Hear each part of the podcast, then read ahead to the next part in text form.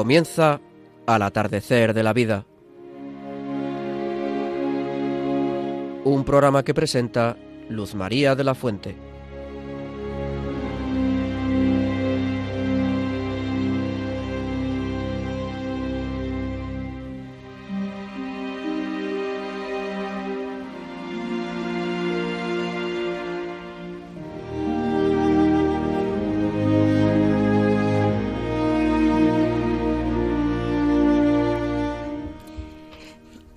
Amigos mayores, buenas tardes nos dé Dios.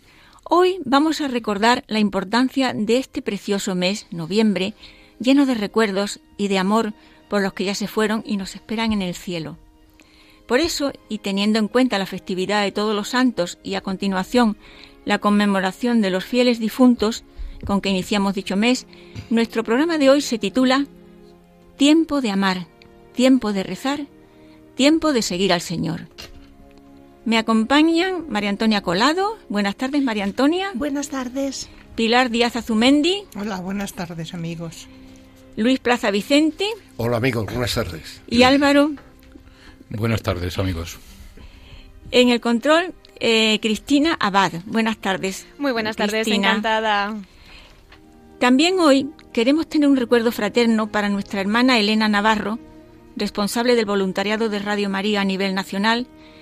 El día 26 de octubre sufrió un ictus que no pudo superar. El Señor le abrió las puertas del cielo a las 14 horas. Por ello ofrecemos hoy un recuerdo muy especial y le encomendamos nuestro trabajo en Radio María para que ella se lo presente a la Santísima Virgen. Elena tenía 58 años.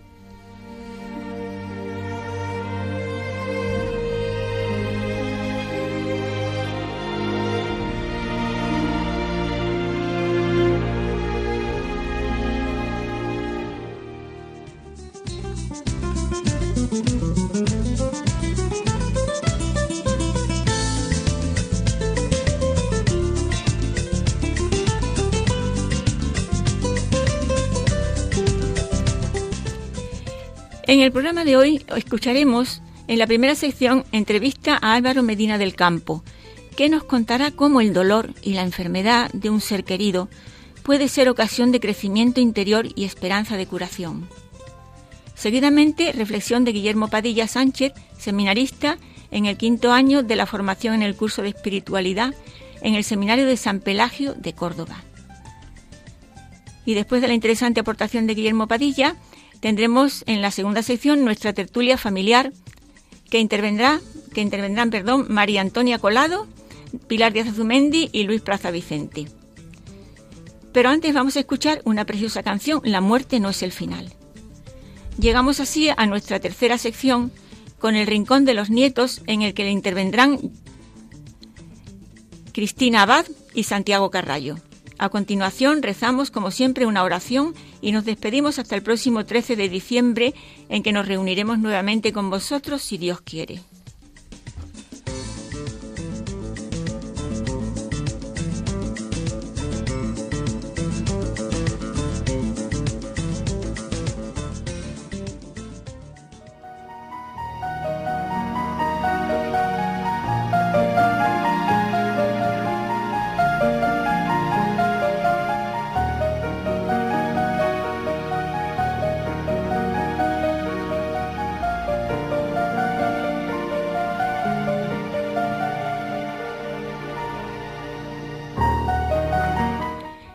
Queridos amigos mayores, hoy quiero compartir con vosotros, en este mes en el que hemos celebrado la festividad de todos los santos y la conmemoración de los fieles difuntos, unas palabras de Jesús conmovedoras, impresionantes, que solo podemos entender, por decirlo de alguna manera, desde el silencio del amor y de la oración.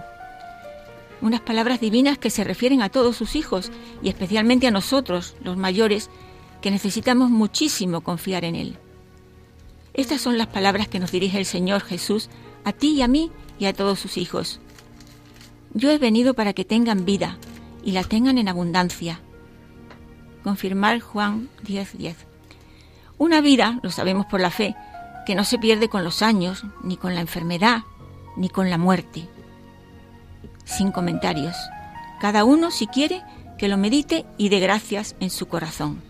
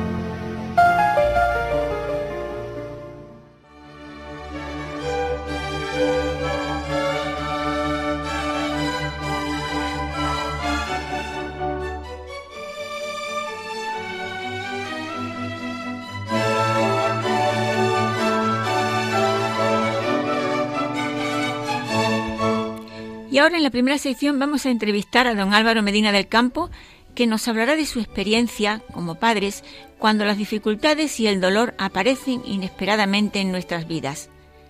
Buenas tardes Álvaro. Buenas tardes Luz. Te escuchamos. Háblanos por favor de Eva, vuestra hija. Pues en el tiempo de llorar nos visitó el Señor. El día 12 de agosto estábamos mi mujer y yo listos para ir a misa cuando sonó el teléfono. Era nuestro hijo. Nos preguntó, ¿estáis en la iglesia? No, hijo, estamos a punto de salir de casa. Pues cambio de planes, nos dijo. Me ha llamado la Guardia Civil y han ingresado a Eva en estado de coma en el Hospital Universitario de León. Como os podéis imaginar, se nos encogió el corazón. Hicimos la maleta con lo imprescindible y salimos hacia León. El viaje fue interminable. Al llegar al hospital nos informaron que había sufrido un aneurisma en la cabeza. Estaba en la UCI y trataban de parar el sangrado y seguramente después, si era posible, la operarían. En esta situación y sin más información comenzó la espera más larga de nuestra vida. Llamamos a nuestro amigo Juanjo, que es doctor, para contarle lo ocurrido y nos dijo estas palabras. Ahora, más que nunca, estáis en las manos de Dios. La medicina es muy poco lo que puede hacer en estos casos. La, la, angustia nos tenía con un nudo en la garganta y le rezábamos al Señor, ten misericordia de nuestra hija. Después de unas horas interminables, nos dijeron que habían conseguido parar la hemorragia. Nos permitieron verla y la acompañamos hasta una sala donde iban a hacer un escáner. Decidieron entonces que había que operarla. Nos llevaron hasta una sala de espera del quirófano y allí continuó la interminable espera. Hacia las 23.30, finalmente el doctor la había operado y habló con nosotros y nos dijo que la operación había salido bien pero que el estado era muy grave. Nos explicó que había sufrido un aneurisma y, nos dijo que era imposible saber cuál iba a ser el resultado en esta situación. Con esta información nuestra angustia era cada vez mayor. El temor era que no sabíamos si nuestra hija sobreviviría o no y si lo hacía no sabíamos en qué condición quedaría. Al día siguiente la visitamos en la UCI, donde los doctores nos dijeron que estaba en estado crítico. La presión intercraneal era muy alta y podía producirse un infarto cerebral que podría costarle la vida.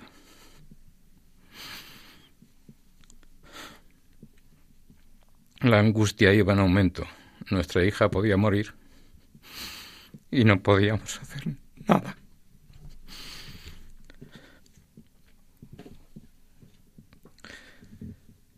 Fue entonces cuando nos vimos totalmente desarmados,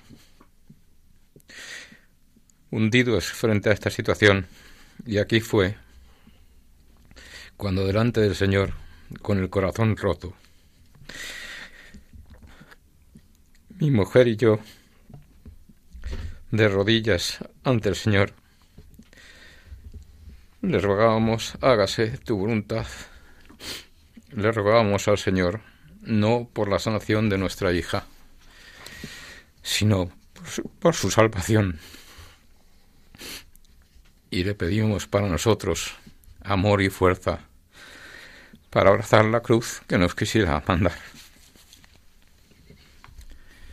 Nos sentimos como dos perfectos inútiles. Nuestra hija podía morir y no podíamos hacer nada. Nos sentimos en aquel momento como creo que se sentiría Abraham. Claro que nosotros no teníamos que empuñar una daga, pero estábamos aceptando la voluntad de Dios aunque fuera la de llevarse a nuestra hija.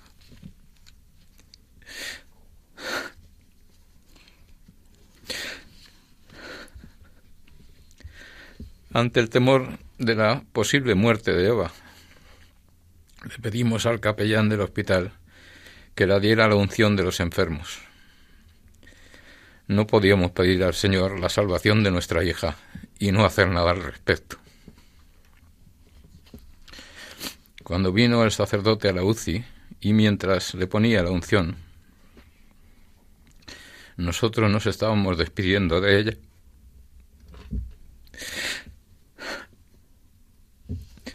Sentimos el dolor más grande que puede sufrir unos padres. Sobrevivir a un hijo es un dolor tan grande que no lo sé explicar.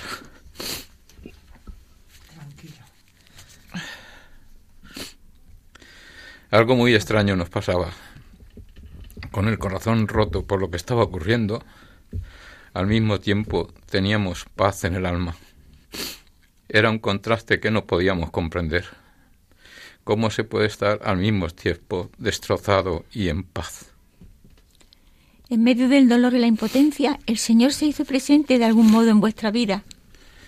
Pues sí, Luz María, lo cierto es que a medida que pasaban los días nos fuimos dando cuenta de que el Señor estaba con nosotros.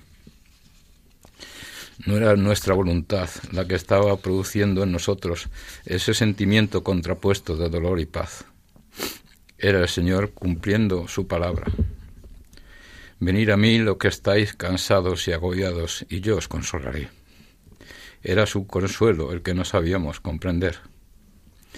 Así transcurrieron los primeros doce días. Cada día los doctores nos daban el mismo informe.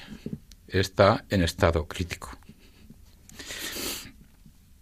Fueron en estos días en, los, en los que comenzó la visita del Señor. Teníamos el corazón completamente destrozado, pero por alguna razón había paz en el alma, y mi mejor y yo comentábamos esta extraña circunstancia. ¿Cómo podía ser que tuviéramos aquella paz en unas circunstancias como aquellas? Era el Señor quien ponía paz en nuestros corazones. ¿Os ayudó el consuelo y la cercanía de las personas que rezaron y os acompañaron en esos momentos? Sí, desde luego, muchísimo. El Señor se hace presente a través de personas y la visita del Señor, sin darnos cuenta, comenzó a hacerse visible. Dice don José Ignacio Figueroa, conciliario general de vida ascendente, que la casualidad es cuando el Señor firma con seudónimo, y tiene razón. Enseguida comenzaron a producirse las casualidades, entre comillas. El Señor se hace presente en la vida a través de personas y comenzamos a recibir visitas casi todos los días de amigos que no viven en León y que no visitan esa ciudad frecuentemente, pero que por casualidad, entre comillas, fueron a León en esas fechas y como sabían lo que había ocurrido nos iban a ver. Fueron tantas visitas y todas eran por casualidad. Entonces, Mari, mi mujer, y yo caímos en la cuenta de que la casualidad no era posible, que en realidad el Señor nos estaba consolando a través de estos amigos. En estas visitas hemos sentido el consuelo del Señor, porque el Señor se hace presente a través de las personas. Me habría encantado contaros con detalle cada una de las visitas, para que vierais qué maravilla de casualidades crea el Señor, pero el tiempo del programa es limitado. Durante la primera semana en León, además de destrozados, estábamos desorientados. No sabíamos cuánto tiempo podía durar la situación de Eva y no sabíamos cómo organizarnos nosotros para estar a su lado. Los dos primeros días nos hospedamos en un hotel que está junto al hospital. Era muy cómodo, pero muy costoso. En nuestra búsqueda del lugar de residencia, pedimos a la hermana Olga, Carmelita Descalza de Loeches, que averiguara, por favor, si había algún convento de carmelitas en León Capital o en algún lugar próximo que tuvieran hospedería. Enseguida nos puso en contacto con la madre María Elena. Fuimos al convento, hablamos con, madre, con la madre María Elena, nos ofreció una casa que está junto a la iglesia del convento. La casa fue del capellán y, la habían rehabilitado. Estaba perfecta para nosotros. el hospital está a dos minutos de la casa. Nuestra estancia en el convento ha sido especialmente gratificante e importante. Los días comenzaban de un modo encantador. Durante los días que mi hija estuvo en la UCI, acudimos a la celebración de la misa en la iglesia del convento a las ocho y media de la mañana. Antes de comenzar la celebración, escuchábamos el canto de las hermanas, que francamente lo hacen tan bien que nos parecía el canto de los ángeles. Tras la celebración de la misa que el Señor nos alentaba, nos llenaba de esperanza, el día empezaba su marcha.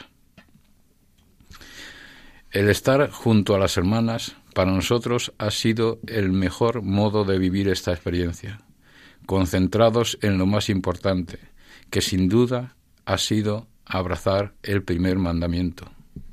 Esto nos ha dado la fuerza, la esperanza y el amor que hemos necesitado para enfrentar lo que estábamos pasando.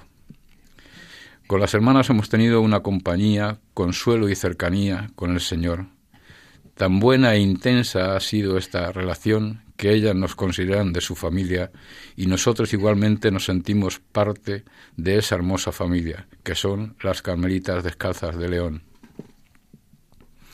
Uno de los momentos más duros del tiempo, nuestra hija, cuando estuvo, la hija estuvo en la UCI, fue cuando a la vista de que Eva movía un poco los dedos de la mano izquierda y abría los ojos aun con la mirada perdida, le preguntamos al lector si estos movimientos de Eva indicaban que iba a salir del coma. Esperábamos que al despertar nos viera, que incluso nos conociera, pero la respuesta del doctor nos heló la sangre. Nos dijo que nuestra hija estaba despierta, despierta, y no veía, no se movía, no hablaba. Dios mío, ¿qué le esperaba a nuestra hija? cuál era su futuro. Se abría un futuro negro para nuestra hija y para nosotros. Aquí comenzó una nueva etapa en nuestra situación. El Señor nos ha puesto una misión en nuestra vida. Después de 36 días en la UCI, pasaron a Eva a una habitación. Los doctores nos dijeron que la recuperación de nuestra hija era incierta Nadie puede saber cuánto va a recuperar ni cuándo. Lo único cierto es que cualquiera que sea la recuperación sería un proceso lento y largo. Uno de los doctores nos dijo, hay dos cosas que debéis de tener en este proceso que os espera, fe y esperanza. Procurar no caer en el desaliento y no tengáis prisa. Supimos entonces que el Señor nos encargaba la misión de cuidar a nuestra hija. Sabíamos que esto cambiaba completamente nuestra vida. Al principio de esta narración he dicho que mi mujer y yo nos sentíamos como dos perfectos inútiles, que nuestra hija estaba en peligro de muerte y nosotros no podíamos hacer nada. Pues ahora sabemos que somos útiles, que el Señor nos ha llamado a trabajar para Él cuidando a nuestra hija. El proceso de León terminó el 9 de octubre. Nos trasladamos a Madrid al Hospital de Getafe. Desde aquí nos han trasladado al Hospital de San José, donde ha comenzado la rehabilitación de Eva. Confiamos en las personas que están atendiendo a Eva, ya que creemos que son muy buenos profesionales y que el Señor se hace presente a través de estas personas. De todo esto estamos entendiendo algunas cosas muy importantes que el Señor acompaña a sus hijos siempre, que se hace presente a través de personas y que hay que abrazar la fe con mucho amor, que nunca hay que perder la esperanza y que no debemos vivir en soledad. Muchísimas gracias Álvaro por esta información que nos has dado, que nos ha llegado al corazón y que esperamos que todo se vaya resolviendo muy bien. Una cosa importante es que quiero decir la edad de tu hija. Eh, son... Mi hija tiene 45 años. 45 años. ¿Y que tiene varios hijos? Pues tiene cuatro hijos. Bueno, pues el Señor la va a ayudar con toda seguridad. Hemos escuchado a Álvaro Medina del Campo, presidente nacional del Movimiento de Mayores Vida Ascendente, en su trayectoria de aceptación y en su forma de convertir el dolor en curación por el amor y la esperanza en Dios. Y ahora vamos a escuchar a Guillermo Padilla en una pequeña reflexión.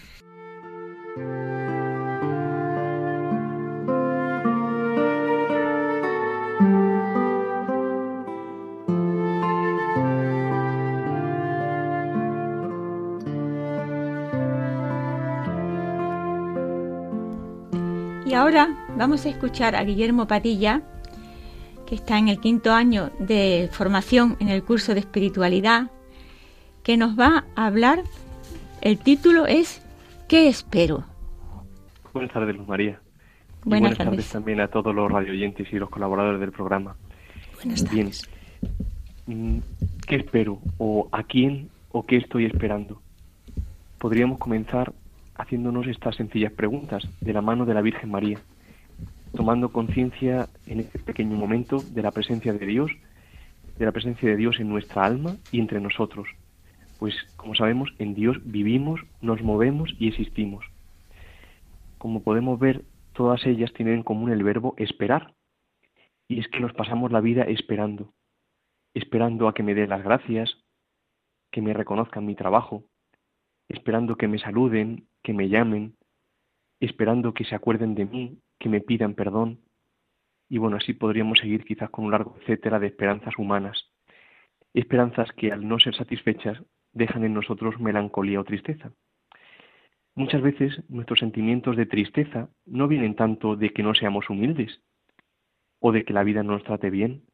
No, delante de Dios podríamos advertir y reconocer que nuestro problema es en qué o en quién pongo yo la esperanza. La cuestión entonces sería orientar mi esperanza. Pero ¿cómo puedo hacerlo? Para ello, quizás lo primero sería reconocer, reconocer qué es aquello que me pone triste. Seguro que saldrá, al menos a mí, pues hay un montón de esas cosas que me ocurren. ¿De qué, hemos dicho antes? Pues una mala mirada, un perdón o un gracias que no me han dado, una llamada no recibida. Pero pensar por un momento ante el Señor, ante lo que Él nos promete, su amor eterno, lo pasajero que es todo esto. Porque todo algún día pasará, solo Dios quedará. Sí, debemos realmente poner nuestra esperanza solo en Dios, en el amor eterno e infinito que Él nos da. Con mucha frecuencia olvidamos que Dios nos ama personalmente, sí. Del mismo modo, esto lo leí en un, libro una vez y me, me pareció fascinante, que si solo yo o solo tú existieses en el mundo, es decir, su sagrado corazón que realmente palpita y está vivo en el sagrario, está sediento de almas que le amen, de corazones que con humildad se acerquen a Él mostrándose tal y como son, ofreciéndose del todo a Él, para que Él así pueda derramar sobre nosotros todo su amor misericordioso. En una ocasión escuché que, al igual que hace dos mil años, hoy Jesús sigue buscando un corazón pobre y humilde donde nacer, un pesebre.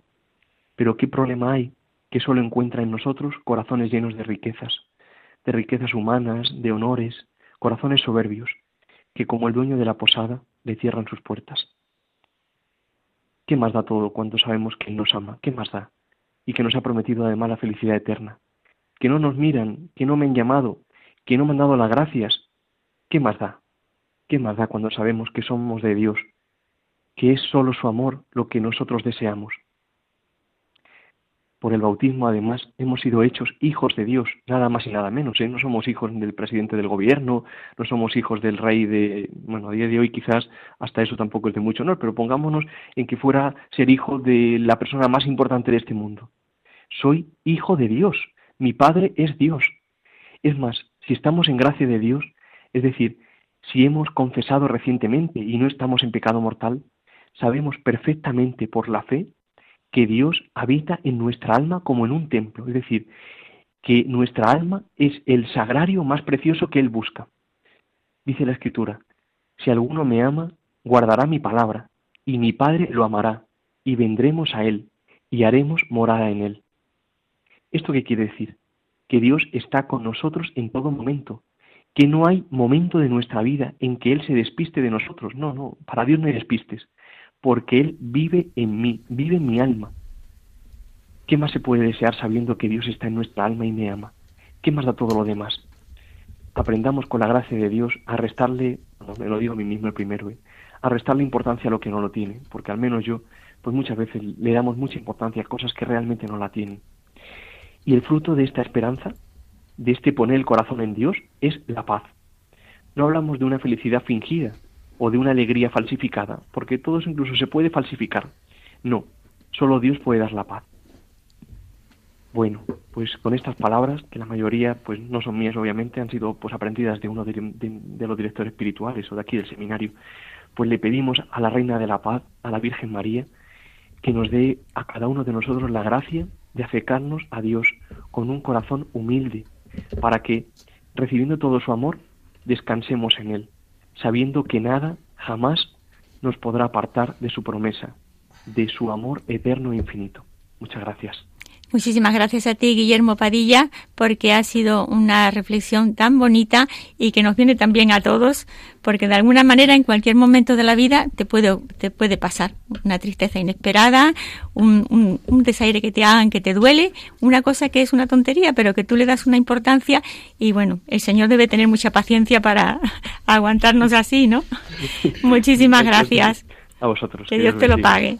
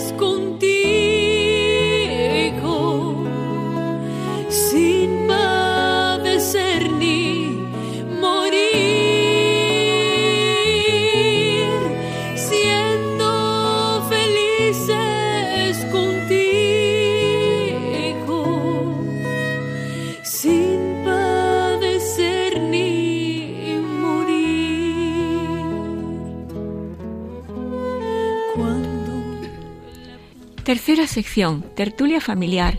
Queridos amigos y compañeros mayores, hoy, si os parece bien, hablaremos en nuestra tertulia familiar de la vida abundante que nos ha traído el Señor. Recordad en Juan 10, yo he venido para que tengan vida y la tengan en abundancia. Esa vida que primero queremos aprovechar y segundo nos lleva directamente al, al seguimiento de nuestro Señor Jesucristo. Tú sígueme, Juan 21, 20, 25. Se trata de seguirlo cada día y cada uno, con lo que toca, o sea, con lo que nos pide el Señor en ese momento. Creo que vale la pena y nos puede ayudar recordar lo que dice el Papa Francisco en este sentido, anunciar el Evangelio con el estilo que Francisco de Asís pidió a los frailes, hablar de Jesús a los que no le conocen, con el lenguaje de la misericordia, hecho de gestos y de actitudes antes que de palabras. Querido equipo, aunque un poquito retrasados, pero vamos a empezar con la tertulia, en la tercera sección. María Antonia. Muy bien, pues aquí estoy, queridos amigos. Buenas tardes. Eh, después de... Les confieso que estoy un poco descolocada. Estamos todos. Un poco descolocada. Tras el testimonio de, de Álvaro, pues pocas palabras hay para, para decir. Pero bueno, traía un pequeño guion, ¿saben? Y notarán a veces que incluso lo leo porque, bueno, pues eh, para hacerlo más corto también, que andamos de tiempo regular.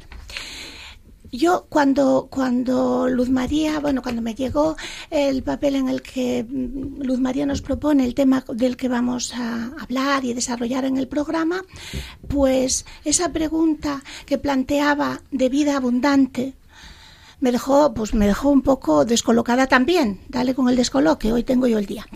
Y mm, porque vida abundante. Y pero después, con la ayuda de las citas evangélicas, de he venido para daros vida abundante. Bien, pues, pues vida en abundancia, ya poco a poco fueron surgiendo mm, algunas reflexiones, ¿no? Y fui dándome cuenta para mí que vida abundante no es ni larga vida ni corta vida, sino que es una vida plena. Y esa vida plena solo la podemos tener con la ayuda del Señor porque si no, nuestra vida será un discurrir de, de, tiempo, de estaciones del año, sin más trascendencia que, que, el simple discurrir, ¿no? Cuando te acercas, cuando te asomas a la ventana y ves ahora en este tiempo tan precioso del otoño que, que las hojas caen, y, pero que son tú eh, piensas también que son promesas de primavera. Nosotros quizá por nuestra edad estamos en la época de que se caen las hojas y se cae todo, todo se cae. Pero sin embargo sabemos que aunque no tenemos una primavera de larga vida, tenemos la primavera de la vida maravillosa, de la vida eterna, que los cristianos debemos de creer en ella. Ahora estamos esperando, ya se termina el tiempo ordinario, empieza el adviento y en este tiempo es para prepararnos, para recibir en nuestro corazón ese niño tan esperado, tan esperado por todos nosotros, tan esperado por, por la esperanza que nos da, por todo lo que nos ayuda, ¿no? ¿Y cómo podemos ir preparando esa canastilla que en tiempos se hacía y que se sigue haciendo, claro está, con diversos elementos, para acoger en nuestra, en, nuestro, en nuestra casa y en nuestra alma a ese niño que llega? Pues tenemos muchísimas, muchísimas formas para hacerlo. Durante estos tiempos, quizá, queridos amigos, escucharemos muchas veces aquello de que a mí no me gusta la Navidad, que y, hay, de alguna manera, de forma más o menos agradable, más bien muy agradable, hacer reflexionar, ¿y por qué no te gusta la Navidad?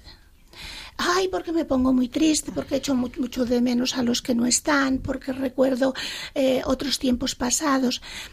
Y decimos esto sin darnos cuenta que echamos de menos, estamos tristes, y los que tenemos a nuestro lado, ¿qué? Echamos de menos a quienes, si de verdad creemos en el Señor, están con Él. Existe mejor compañía. Entonces nosotros, pues en nuestra propia familia, una de las maneras de preparar esa canastilla es prepararnos con amor para recibirlo con amor y para recibir a todos los demás. Y a veces tenemos que ser sinceros. A lo mejor en el fondo de que no me gusta la Navidad, a mí, por ejemplo, a mí lo que me gusta es cocinar porque no me gusta nada. Y entonces, pues hay que reflexionar, bueno, ¿y a ti por qué no te gusta la Navidad? Hay que ser valientes, porque a veces, y nosotros ahora que ya somos mayores, pues llenar nuestra casa, un cansancio que te mueres, no sé qué, porque ya no tenemos esas capacidades, pues decimos a nuestros hijos, mira, yo ya no cocino más porque se ha terminado y ya está y venís aquí, cocináis vosotros si queréis reuniros en la casa, pero no extrapolar a, todo el sentido maravilloso de la Navidad esta cuestión, ¿no? Esa es, puede ser una manera, el recibir, eh, el ver en los demás la tristeza y intentar paliar esa tristeza desde la situación de cada uno. Ustedes ahora me dirán, sí, bueno, pero tú debes de estar bastante bien de salud, ¿verdad, guapa? Pues sí, gracias a Dios tengo achaques, pero los achaques propios de 69 años, vamos, que ni, ni fu ni fa. Pero, y ustedes todos tendrán, cada uno de ustedes tendrán una circunstancia, pero en todos hay una circunstancia, una circunstancia que puede remediarse con el abrazo. Estoy alargándome mucho. No se les olvide, preparen la canastilla bien y no se les olvide que les quiero mucho. Pilar, ¿tú qué nos puedes decir? Me has pillado también, como, como ha dicho María Antonia. Nos ha dejado Álvaro a mí con el corazón. Con el corazón en, vilo, Sí, sí. he llorado con el corazón porque nosotros también ya sabéis que pasamos un, un trago de estos. Gracias a Dios, el Señor nos lo resolvió el Señor todo. Está ahí. Todo. Pero estábamos igual que vosotros, igual pero él efectivamente nos ayuda, pero vamos, es impresionante. Y la Virgen, también la Virgen. Y luego en cuanto a la vida abundante que queremos y que nos da el Señor, yo la abundancia la quiero en, en amor, en, en poder eh, exteriorizar lo que a veces llevo dentro y no sé, no sé, no lo sé, meto la pata. Y digo, si yo, señor, hubiera nacido, es que he nacido muy pronto, tenía que haber nacido más tarde para muchas cosas que pienso, pues poderla llevar a desarrollar. pero ya no tengo tiempo. Claro, ya por mucho que quiera, con todo lo que me gustaría hacer, ya no, no tengo tiempo. Porque aunque el Señor me dé años, las fuerzas y todo, ya no es igual, ya no es lo mismo. Y en lo de sígueme, pues efectivamente, yo estoy dispuesta a seguirle. Lo que pasa es que lo que os comentaba antes fuera de, de micrófono, tengo miedo, pero no es miedo de que el demonio me esté ahí, no, sino miedo a que cuando me presente al Señor y me diga, a ver, yo te di tantos talentos, no sé cuántos talentos me ha dado porque no lo sé. Lo que yo digo, ahora me gustaría mm, haber nacido más tarde para más o menos conocer más lo que estoy conociendo ahora ya, que ya es a lo que me refiero. Y cuando me diga cuántos talentos me trae, me gustaría decir, pues mira, estos, estos los que tú me diste y estos otros los que he hecho horas extraordinarias. A ver si los lo, lo completo con lo que tú quieres. Y eso es no, no el miedo, sino la cosa esa que tengo. Digo, Señor, ayúdame porque no sé los talentos que me has dado.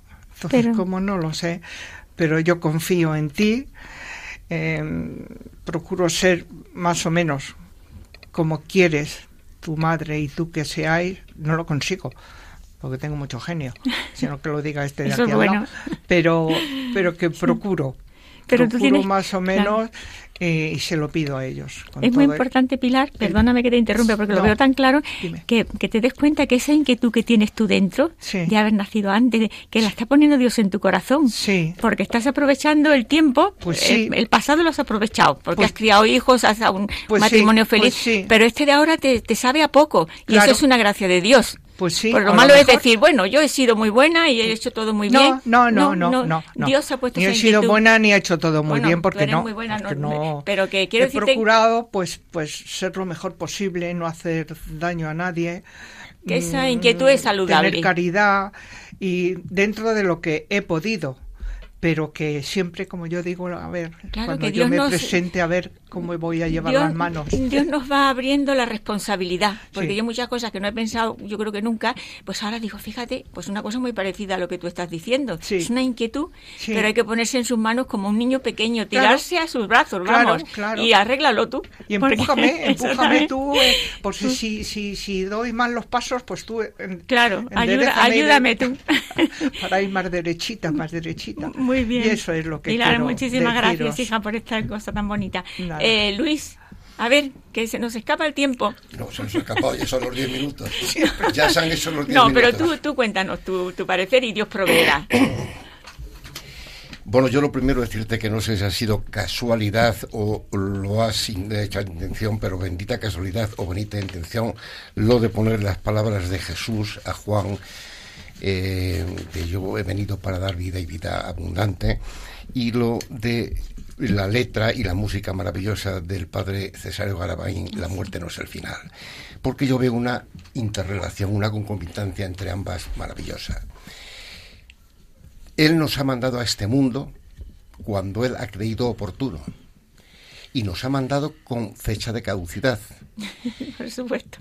Pero nos encontramos con un problema y es que el hombre en su mm, infinita soberbia, creyéndose no Dios, sino más que Dios, o negando la existencia de Dios, dice, ¿cómo? Que tú dices cuándo te vas a llevar a este hombre. No. Nosotros vamos a inventar una cosa que se llama eutanasia y vamos a decir cuándo nos sobra este, que nos sobra cuando no produce, cuando es una carga, cuando es un gasto, así que mm, decidiremos nosotros cuándo le echamos de aquí, con la eutanasia. Pero también vamos, hemos, eh, vamos a, a- a llamar una cosa que llamamos distanasia. Y es que no te lo vas a llevar tampoco cuando tú quieras, sino cuando nosotros creamos. Porque cuando vemos que alguien tiene una enfermedad irreversible y que tiene ya la fecha de caducidad, por unos intereses que generalmente suelen ser espurios y bastardos, pues decidimos que se tiene que quedar por una operación macroeconómica, política o como fuera, y sujetamos a ese ser la vida horas o días que, es a cambio de sufrimiento, que importa, que es a cambio de gastos, que importa, lo que interesa, valga la redundancia, es nuestros intereses, con la eutanasia ¿no? y la dastasia. Pero si nos atrevemos a juzgar eso que es malamente, que es un, que es un, es, un pecado muy grande, es contravenir la ley de Dios, nos hemos parado a pensar el daño que hacemos también nosotros, los cristianos de a pie, cuando se nos llevan a la boca de decir que esto es un valle de lágrimas, que esto está muy mal, que aquí hay mucha guerra, destrucción, hambre, enfermedad, etcétera, etcétera, etcétera. Que en, en el paso a la otra vida, lo que llamamos muerte eh, será la gloria eterna, la presencia de Dios, todo paz y maravilla. Sí, Señor, pero no tengas prisa en llevarme. Entonces los que nos escuchan si tienen poca o ninguna fe, dicen, estos son unos falsos. Porque dicen que aquí se está muy mal, allí muy bien, pero no quieren irse. Entonces les hacemos mucho daño. Cuidadito con eso que os oyen en personas de misa diaria y comunión diaria que yo los conozco. ¿no? Yo creo que lo que tenemos que decir es, Señor, Tú eres el dueño de la vida y de la muerte. Llámame cuando tú quieras. Y lo único que te pido es que me tengas preparado para presentarme a ti, que yo te pueda decir humildemente, Señor, pequé, tened piedad y misericordia de mí. Porque al final de la jornada, aquel que se salva sabe y el que no, no sabe nada. Muy bonito, precioso. Muchísimas gracias a los tres, María Antonia, Pilar y Luis Plaza Vicente. Y ahora vamos a escuchar desde el Rincón de los Nietos un hermoso pensamiento espiritual de San Juan Pablo II sobre la oración, en edición preparada por Alex Rosal, con la colaboración de Lidia González, seguido de una bonita poesía en las voces de Cristina Abad y de Santiago Carrallo. Escuchamos a Cristina.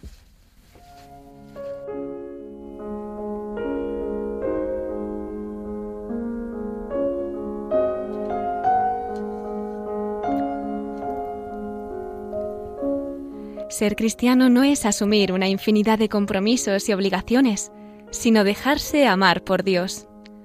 Cristo nos invita a poner nuestra esperanza en el cuidado amoroso del Padre. No andéis preocupados por lo que comeréis o beberéis. No os preocupéis. Vuestro Padre sabe muy bien que tenéis necesidad de ello. Buscad más bien el reino de Dios. La paz viene cuando aprendemos a descansar en la providencia amorosa de Dios. La oración puede cambiar nuestra vida. Si nos miramos solamente a nosotros mismos, con nuestras limitaciones y nuestros pecados, tomará cuerpo en nosotros la tristeza y el desconsuelo. Pero si tenemos nuestros ojos fijos en el Señor, entonces nuestro corazón se llenará de esperanza nuestra mente se iluminará por la luz de la verdad y llegaremos a conocer la plenitud del Evangelio. Orar no significa solo que podemos decirle a Dios todo lo que nos agobia. Orar significa también callar y escuchar lo que Dios nos quiere decir. La oración debe caracterizarse también por la adoración y la escucha atenta, pidiendo perdón a Dios e implorando la remisión de los pecados por medio de la confesión. Para orar hay que procurar en nosotros un profundo silencio interior. Hay que identificarse con la voluntad de Dios, teniendo el espíritu despojado y dispuesto a una total entrega a Dios. Entonces nos daremos cuenta de que toda nuestra oración converge por su propia naturaleza hacia la oración que Jesús nos enseñó y que se convierte en su única plegaria en Getsemaní. No se haga mi voluntad, sino la tuya.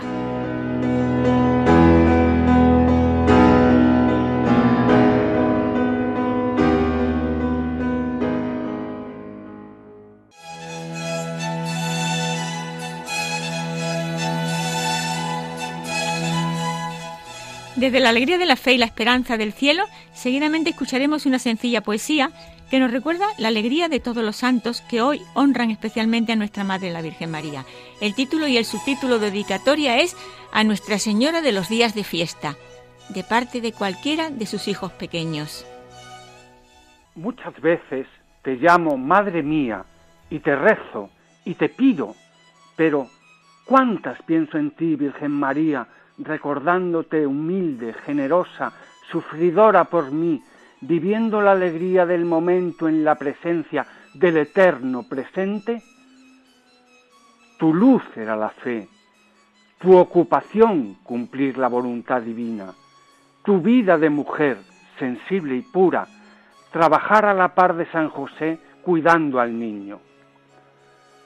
Arrullador silencio de María, manos que oran cumpliendo su deber, alcuza inagotable, tu corazón, hecho de olvido de ti misma y amor a los demás, vela para servir sirviendo. Al llamarte mi madre, soy tu niño pequeño, a veces egoísta. Dame, quiero, escucha, son palabras frecuentes que suelo dirigirte en ocasiones impaciente. Y tú me das el pan de cada día que partiste en Belén, pastores, reyes, peregrinos a tu mesa de madre congregados, dispensadora del eterno regalo otorgado por Dios al mundo entero. Y con el pan me das una sonrisa, difusa claridad que guardo para las noches frías del invierno. Nuestra Señora de los días de fiesta, engalanada, leve sonrisa acogedora, mediadora de gracias.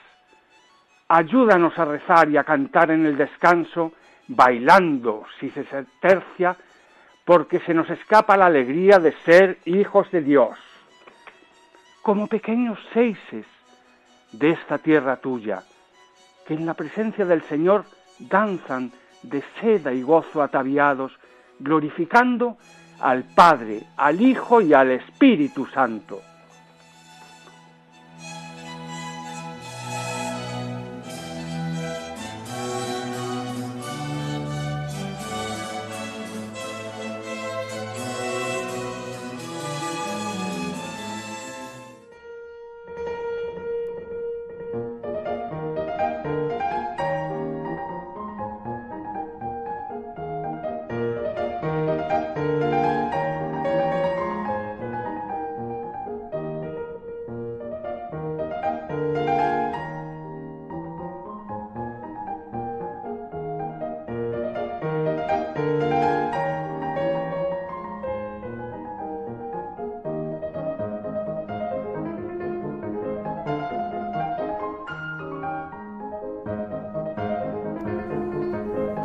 Queridos amigos y compañeros mayores, ha llegado el momento de la despedida. Hasta el próximo día 13 de diciembre, si Dios quiere, que estaremos de nuevo con vosotros. Vamos ahora a rezar todos juntos un Padre Nuestro, un Ave María y un Gloria. Padre nuestro que estás en el cielo, santificado sea tu nombre. Venga a nosotros tu reino. Hágase tu voluntad en la tierra como en el cielo. Danos hoy nuestro pan de cada día. Perdona nuestras ofensas, como también nosotros perdonamos a los que nos ofenden. No nos dejes caer en la tentación y líbranos del mal. Amén. Dios te salve María, llena eres de gracia, el Señor es contigo.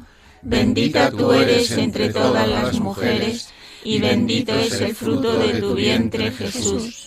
Santa María, Madre de Dios, ruega por nosotros pecadores, ahora y en la hora de nuestra muerte. Amén.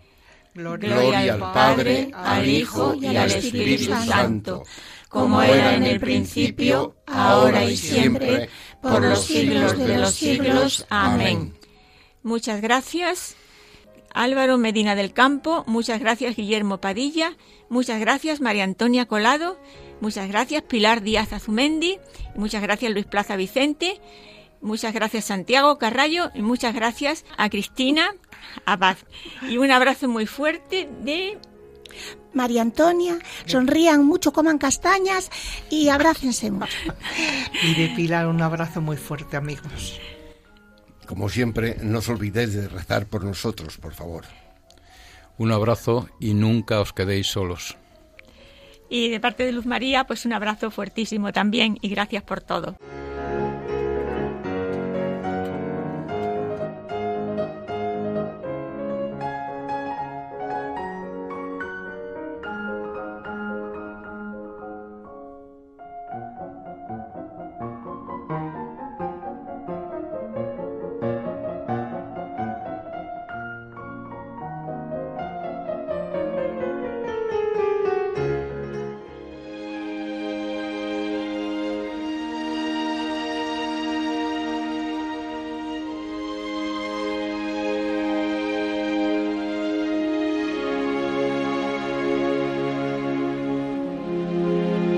Han escuchado Al atardecer de la vida,